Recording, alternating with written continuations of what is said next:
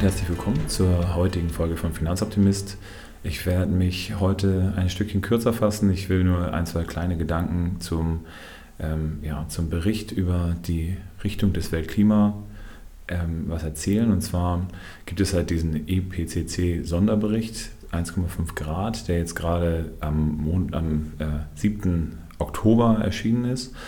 Und ähm, mir macht es halt natürlich auch sehr viel Sorge, mich damit zu befassen, aber äh, zwei, drei Gedanken wollte ich dann eben nochmal weitergeben.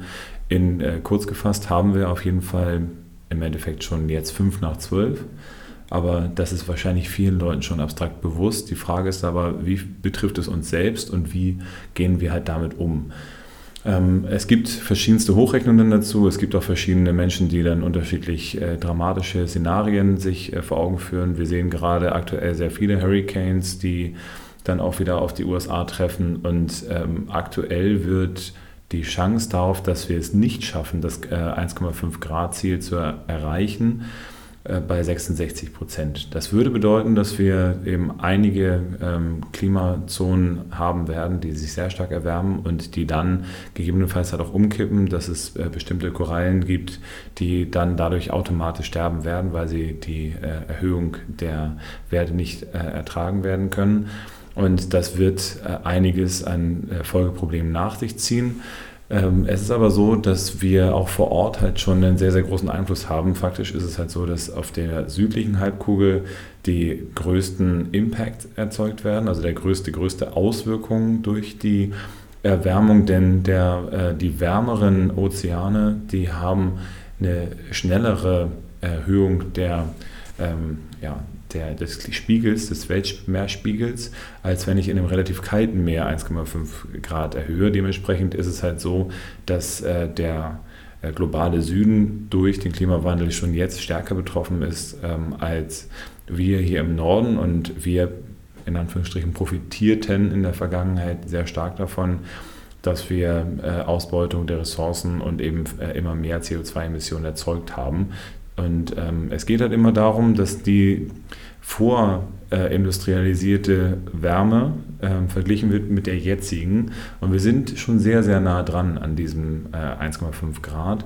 Und wahrscheinlich, wenn wir so weitermachen wie bisher, sind wir halt eher bei 3 Grad. Ähm, die Frage ist, äh, wie sieht es da bei, bei Deutschland aus? Und äh, ich habe jetzt mal bei den Kollegen von Right Based on Science nachgeschaut, mit denen ich ja dann auch dankbarerweise ein Podcast-Interview hatte. Und äh, da ist halt gesagt, äh, um wie viel Grad würde sich die Erde bis 2050 erwärmen, wenn jedes Unternehmen so emissionsintensiv wirtschaften würde wie die DAX 30 Konzerne. Und da ist es so, dass wir halt bei 4,94 Grad Celsius sind. Das bedeutet mehr als doppelt so viel als das, was der, ähm, als das, was der Klimabericht eben fordert, beziehungsweise fast, also sogar in diesem Fall, wenn wir 1,5 Grad nehmen, sind wir bei dem dreifachen Wert. Wir haben also auf jeden Fall eine Aufgabe und jedes Mal dann, wenn ich eben morgens zur Arbeit gehe, ich sage es in meinen Vorträgen auch immer mal wieder und dann äh, einzelne Menschen in äh, zwei Tonnen Autos durch die Frankfurter Innenstadt fahren sehe, dann stelle ich mir halt die Frage, ob wir nicht irgendwie hinbekommen können, dass wir so ein kleines Umdenken im Kopf hinbekommen. Und äh, wenn ich gestern Abend einen Vortrag zu, zum Häuserbau, der dann eben auch auf Carsharing und auf äh, Fahrradsharing dann irgendwie ausgelegt ist und da dann höre, dass die trotzdem eine Tiefgarage bauen müssen nach deutschen äh, Gesetzgebung. Das bedeutet, die müssen äh, trotzdem 0,8 Parkplätze pro Mensch dann in dieses Haus einbauen. Da stellt man sich dann eben schon noch die Frage, ähm, wie stark ist denn die deutsche Politik schon auf den Klimawandel eingestellt und wie sehr sind wir dann vielleicht doch von äußeren Einflüssen von Lobbyismus äh, getrieben und haben dort dann eine Richtung, die wir vielleicht nicht lange halten werden können. Das heißt, mein Gedanke für heute, nur ein kleiner Gedanke, einfach jeden Tag mal kurz drüber nachdenken, ist der Weg mit dem Auto vielleicht der schlauste? Ist es vielleicht äh, nicht auch cool, dann ähm, sich bei, beim Essen darüber Gedanken zu machen, wo kommt das Ganze her.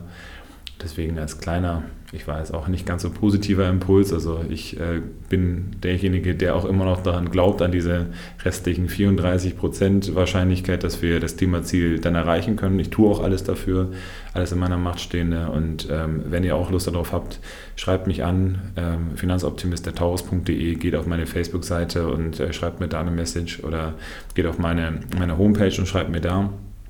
Wenn ihr wissen wollt, wie ihr eure Geldanlage CO2-neutraler machen könnt, dann kann ich euch dabei auf jeden Fall helfen. Die technischen Sachen, die muss ich dann doch leider immer noch mal den Konzernen selber und auch den NGOs dann überlassen. Aber ich bin mir sehr sicher, dass es da viele Menschen gibt, die zumindest eben das Wissen dazu haben, wie wir es besser machen können. Wir müssen nur anfangen, auf sie zu hören. Dementsprechend bleibt optimistisch, lasst uns gemeinsam für eine positive Zukunft kämpfen und danke, dass ihr mir zugehört habt. Bis zum nächsten Mal.